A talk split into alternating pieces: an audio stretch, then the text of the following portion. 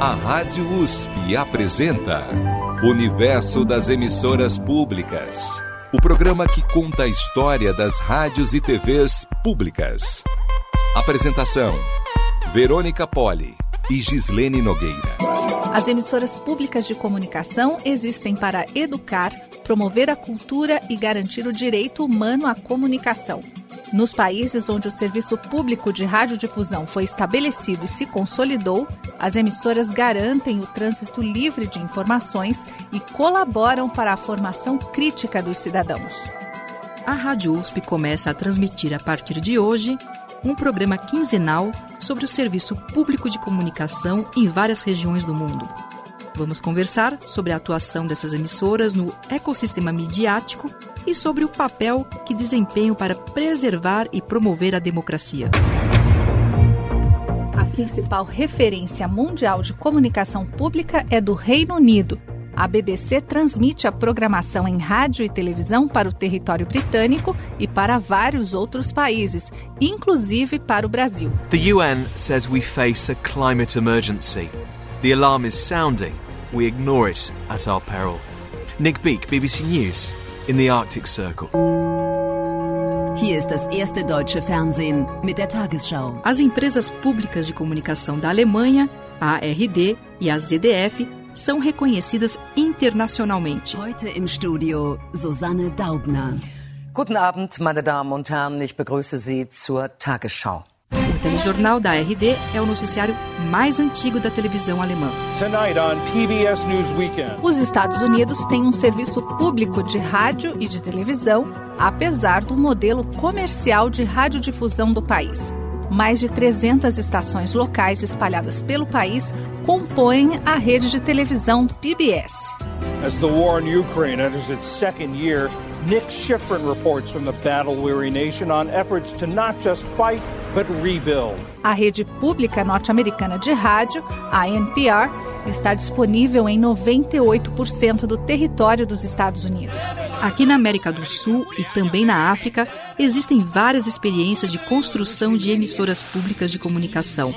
Falaremos delas nas próximas edições. 48 anos cumpriu a Televisão Nacional de Chile, a televisão pública deste país. Na estreia do programa Universo das Emissoras Públicas, vamos conversar com o professor da Escola de Comunicações e Artes da USP, Eugênio Butti, que é também gestor e especialista na área de radiodifusão pública. Em primeiro lugar, eu quero agradecer o convite de vocês que idealizaram esse programa, é, o Dagoberto, a Verônica, a Cris e você, Gislene, pode ser um programa de uma contribuição muito difícil até de aquilatar, que eu reputo da maior relevância, o que pode trazer de esclarecimento sobre esse tema. Professor Eugênio, o que é uma emissora pública de comunicação? Nós ouvimos rádios comerciais, na maior parte das vezes. São emissoras que comercializam horários de publicidade, são sustentadas pelo dinheiro que arrecada veiculando publicidade. Quem paga as emissoras comerciais é o consumidor, nós precisamos ter isso claro. As emissoras públicas, elas são financiadas por receitas públicas, por orçamentos é, que vêm ou diretamente dos cidadãos, como é o caso da BBC no Reino Unido, como é o caso das emissoras públicas nos Estados Unidos, que podem ter receitas vindas de governos ou podem ter o dinheiro doado diretamente pelas pessoas, voluntariamente até, elas não oferecem produtos comerciais, elas não veiculam publicidade. Há exceções, algumas emissoras públicas fazem isso, mas a fórmula original é que as emissoras públicas não veiculam publicidade, não oferecem, não querem vender nada para ninguém. E, de novo, quem paga é o público. E, professor, qual é o papel das emissoras públicas no ecossistema de mídia? A fórmula das emissoras públicas é a fórmula de levar esclarecimento, levar informação, levar conhecimento, levar consciência dos direitos, por meio disso, construir uma cidadania mais crítica, mais exigente, que possa atuar nos debates públicos, nos processos políticos normais de uma democracia. Por isso, todas as democracias sólidas contam com esses dois sistemas: com o sistema das emissoras comerciais, que tem a sua importância, no meu modo de ver, não podem faltar, que cumprem um papel muitas vezes jornalístico de alta relevância, mas também essas democracias sólidas, de boa tradição, elas contam com emissoras públicas, não comerciais, que têm um outro tipo de foco, de objetivo, de meta, que é um discurso desinteressado, ela não quer vender nada para ninguém, um discurso de prestação de serviços Professor, o senhor pode dar um exemplo de uma emissora pública em atuação no Brasil? Um exemplo é a nossa Rádio USP. A Rádio USP, quem sintoniza a Rádio USP, escuta música brasileira é, de grande qualidade, músicas muitas vezes pouco conhecidas, que tiveram pouco êxito nas paradas de sucesso das emissoras comerciais. É, e com isso conhece sobre o Brasil, entende a nossa cultura. E informações científicas, informações de pesquisa que a Rádio USP leva ao ar, elas não vão junto de algum interesse comercial.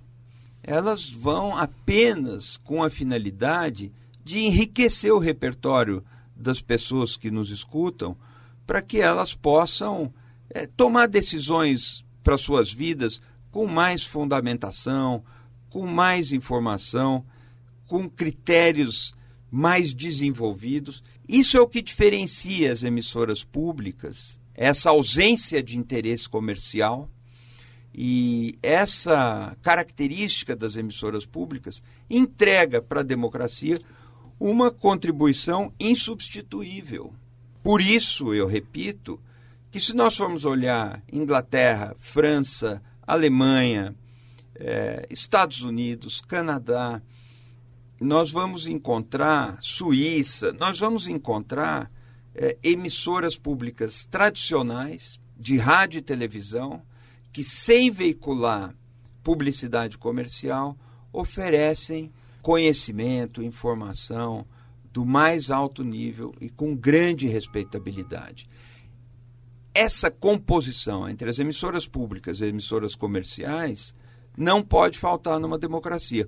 No Brasil, nós temos mais emissoras comerciais, em número muito maior do que as emissoras públicas. Precisamos compensar essa diferença, estimular que mais emissoras públicas se instalem e prosperem no Brasil. Então, professor, o senhor já falou um pouquinho aí da missão e dos objetivos de, emissoras públicas, né? Mas eu vou ser um pouquinho mais específica. O que o senhor acha que motivou os países da Europa é, e dos Estados Unidos investirem em emissoras públicas?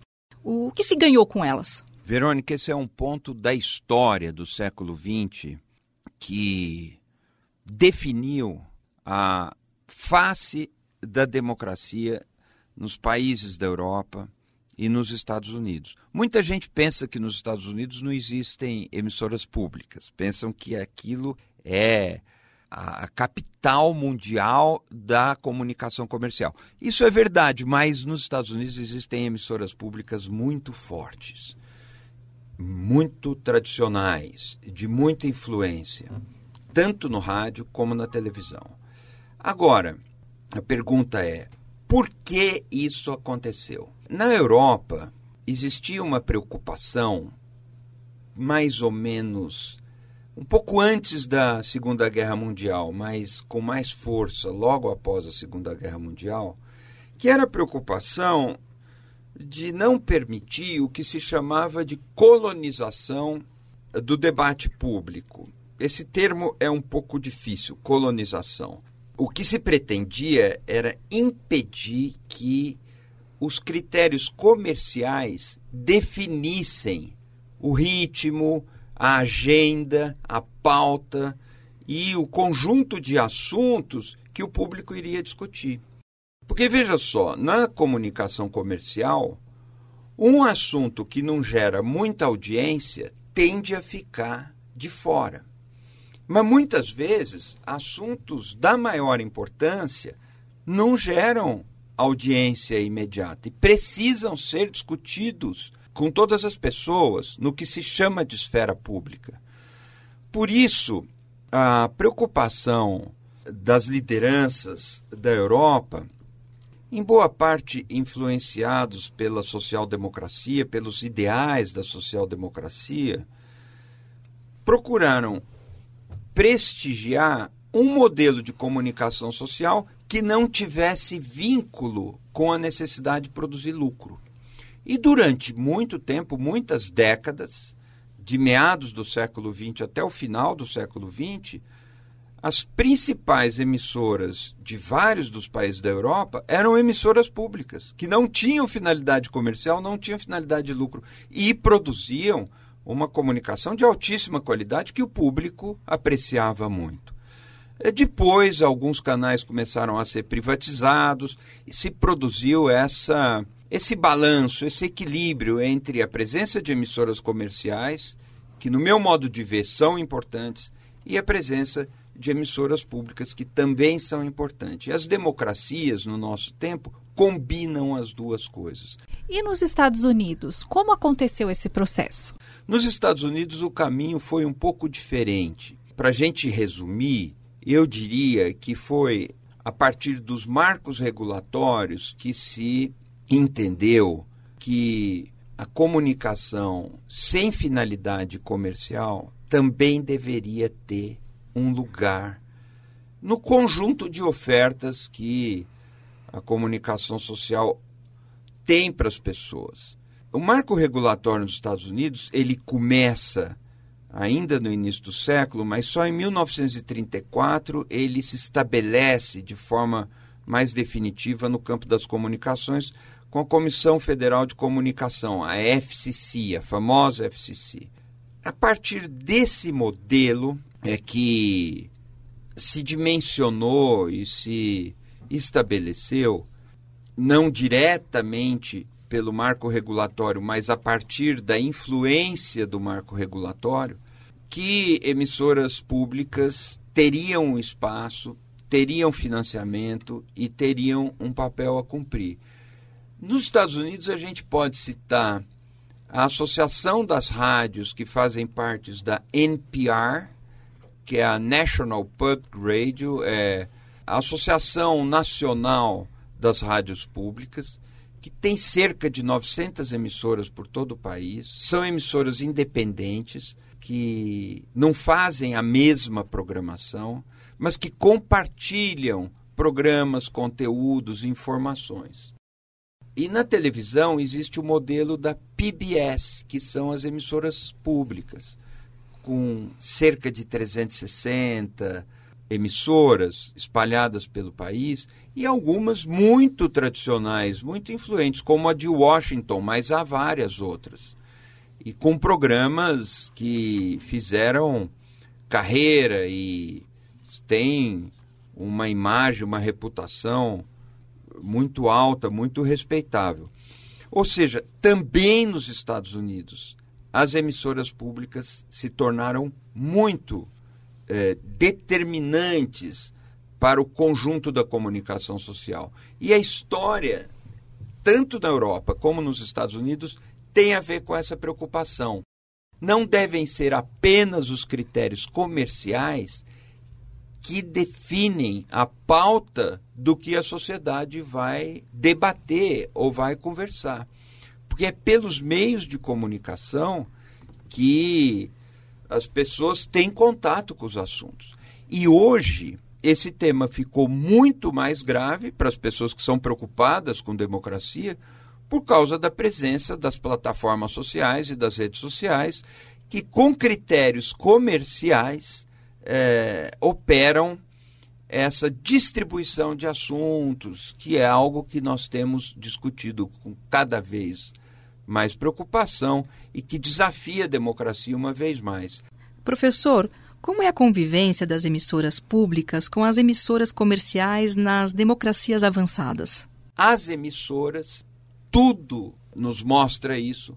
Numa democracia, elas precisam estar numa convivência equilibrada entre aquelas que têm objetivo de lucro e que são legítimas, que cumprem o papel, e aquelas que são públicas, porque não têm objetivo de lucro, não são propriedade privada de nenhuma pessoa, de nenhuma família, e cumprem uma função informativa que muitas vezes não cabe dentro da fórmula das emissoras comerciais. Isso enriquece, isso dá mais vigor, isso dá mais densidade para a qualidade daquilo que uma sociedade é capaz de discutir e para a qualidade dos assuntos sobre os quais essa sociedade é capaz de decidir. No Brasil, em geral, não se comenta muito sobre as emissoras públicas das democracias avançadas.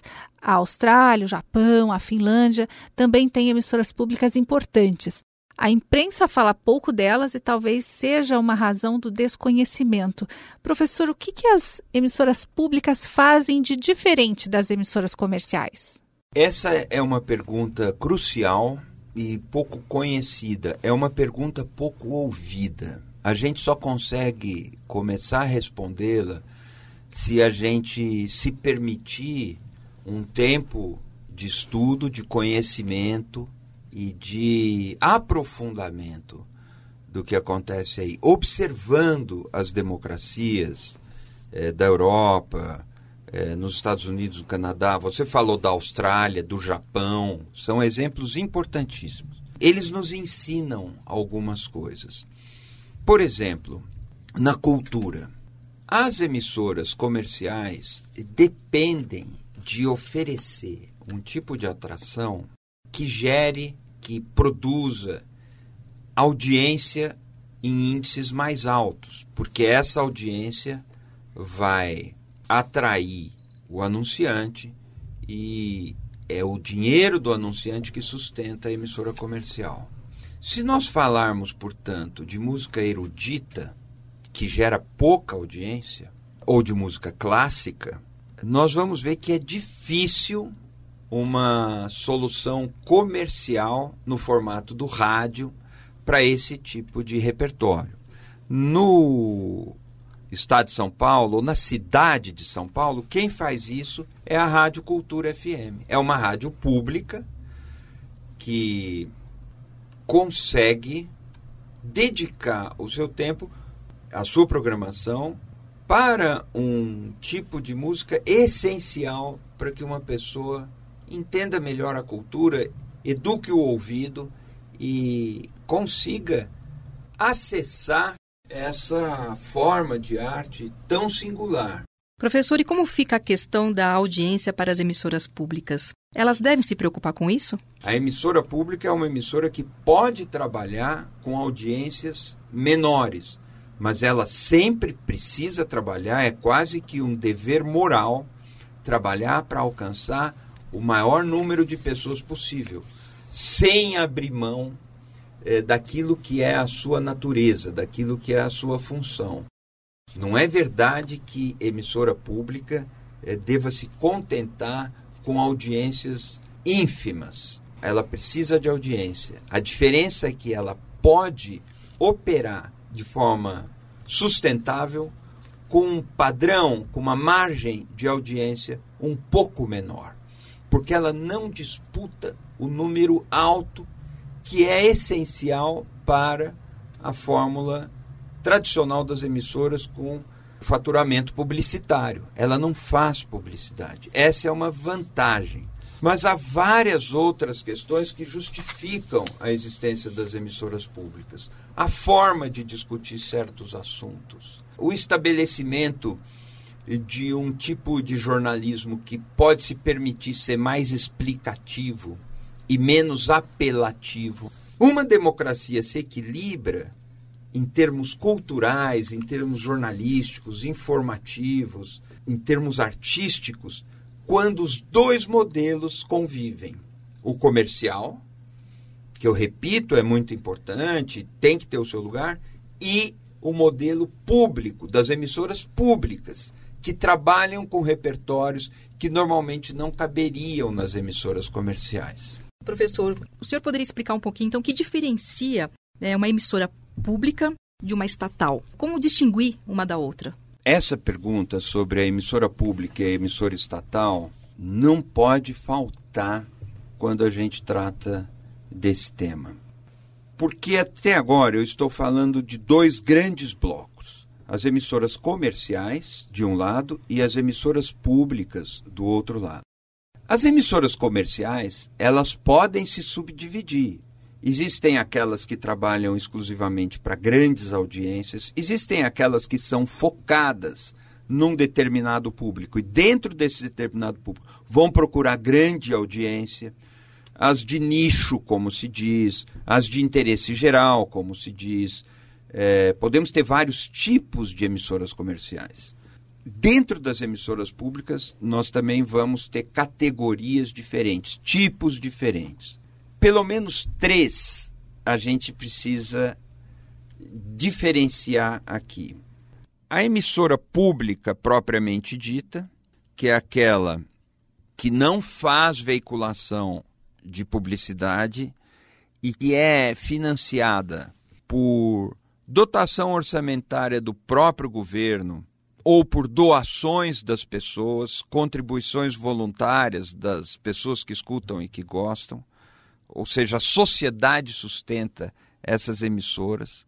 Essas emissoras, as que eu chamo aqui de públicas propriamente ditas, elas não têm vinculação com o governo e não têm vinculação com nenhuma forma de associação comercial, religiosa, partidária. Elas são independentes e trabalham exclusivamente com os ideais públicos da sociedade. Elas não fazem propaganda partidária, não fazem proselitismo religioso, não fazem veiculação de anúncio comercial e não trabalham para melhorar a imagem de governo. Em segundo lugar, existem as emissoras estatais. Nós temos exemplos no Brasil de emissoras estatais. Rádio Justiça, por exemplo, ou as rádios ligadas ao Senado Federal, à Câmara dos Deputados, são rádios do Estado, de um dos poderes da República, e que têm uma programação definida pela agenda desses poderes da República. Elas são emissoras de Estado, elas são emissoras estatais, mas não são governamentais, não são vinculadas ao poder executivo e não têm a preocupação, a necessidade de falar bem de um governo. É muito difícil que a, a, a TV Justiça ou a Rádio Justiça é, apareça com uma série de reportagens sobre casos de corrupção no Poder Judiciário brasileiro. Isso dá um limite para o alcance temático, para o alcance de assuntos dessas emissoras estatais. Mas elas existem, no meu ponto de vista, devem existir e cumprem um papel, embora tenham esses limites. E por fim, em terceiro lugar, nós temos aquela emissora que eu chamo de governamental. Ela é pública, pela simples razão de que não é privada. Assim como a emissora estatal ou a emissora pública, que eu estou chamando aqui de pública propriamente dita. Ela é uma emissora pública, porque ela não é comercial.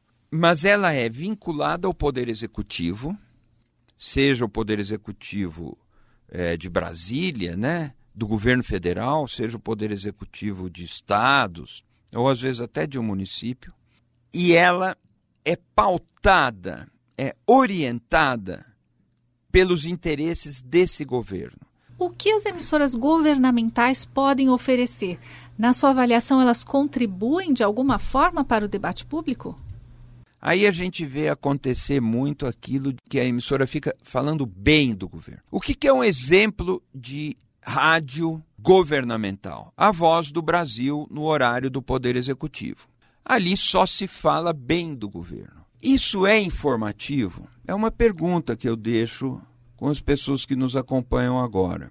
Um discurso, um enunciado que fala apenas aquilo que deixa o governante contente é informativo, traz informação. Existe informação quando não há uma perspectiva crítica. A emissora governamental, nesse sentido, na maneira como eu estou expondo o assunto aqui, na perspectiva analítica que eu costumo adotar, ela não tem utilidade nenhuma. Ela não serve para coisa nenhuma. Ela serve para fazer propaganda de governo, mas a propaganda de governo é muito discutível quando a gente tem a meta de oferecer informação de qualidade para o público. A propaganda de governo quer convencer as pessoas de que aquele governo é o máximo. Isso nem sempre coincide com aquilo que é verdadeiro. O ideal são mesmo as emissoras públicas. Elas são é, financiadas em parte com recursos públicos, mas podem ser financiadas também por doações ou por apoios culturais, e são dirigidas por conselhos que são independentes dos governos de plantão. O melhor exemplo, o mais conhecido aqui no Brasil, é o da BBC, mas as emissoras públicas da Alemanha são exemplares nessa matéria. As emissoras públicas também dos Estados Unidos, as PBS, e as emissoras de rádio da NPR e também a associação, que é a NPR, a National Public Radio, é exemplar nessa condução. É, a Suíça tem emissoras exemplares também. São vários os casos no mundo. Essas emissoras são financiadas com recursos públicos, é, em parte ou no todo, e elas contam com conselhos que dão as linhas gerais e esses conselhos são independentes. Eles não prestam serviço para o primeiro-ministro, para o governo, para o presidente, prestam serviço para o público. Isso ajuda um grau de consciência crítica capaz de, inclusive, fiscalizar o poder e não trabalha para o enaltecimento desse poder. O enaltecimento do poder é uma prática nociva em qualquer democracia. Muito obrigada pela sua visita aqui na Rádio USP, professor Eugênio, que é uma referência no estudo, na pesquisa e na publicação sobre comunicação pública e é também meu orientador de doutorado na ECA. Obrigada.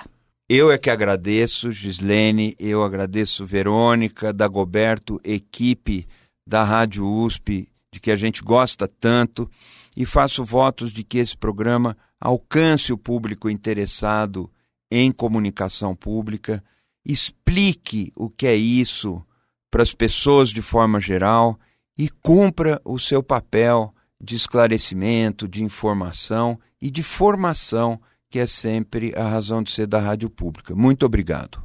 E se você quiser entrar em contato conosco com alguma dúvida, alguma sugestão, é só mandar um e-mail para ouvinte@usp.br. O programa Universo das Emissoras Públicas tem a produção de Cristiane Pradella, sonorização de Beto Alves, apresentação Verônica Poli e Gislene Nogueira. Obrigada e até a próxima.